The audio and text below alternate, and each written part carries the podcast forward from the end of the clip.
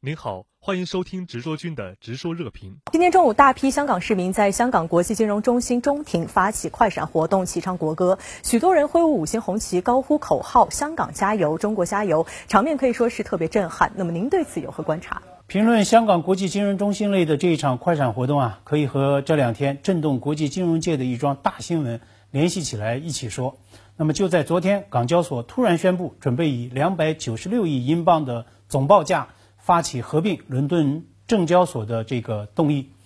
那么港交所集团主席石美伦就特别向媒体披露说，合并动议筹划呢至少已经有一年时间。他用他的原话来说呢，发起要约呢却是动如脱兔，天衣无缝，就是要把握伦交所即将召开股东会的这样的一个最有利的市场机会。那么对于这样一个充满想象力和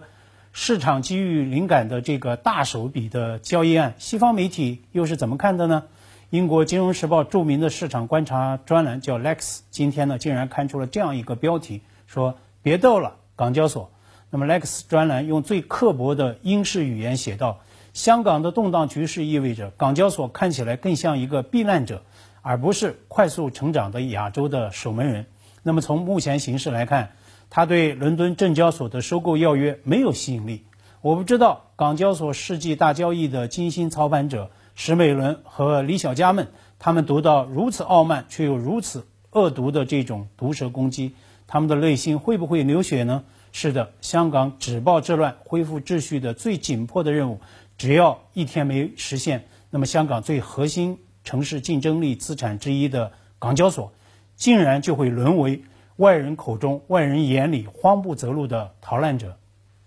曾经被美国《时代周刊》喊出 “New London”，也就是纽伦港，作为全球金融中心的香港，竟然会遭到如此的羞辱。到底是谁在痛，谁又在笑呢？正是在这样一种背景之下，我格外看重这次 IFC 快闪的巨大的意义和精神激励。没有口罩，满脸笑容，我想这才是香港人最该有的风貌，这才是东方之珠。最让人心动的样子。感谢您的收听，更多深度视频，请下载“直新闻 ”APP。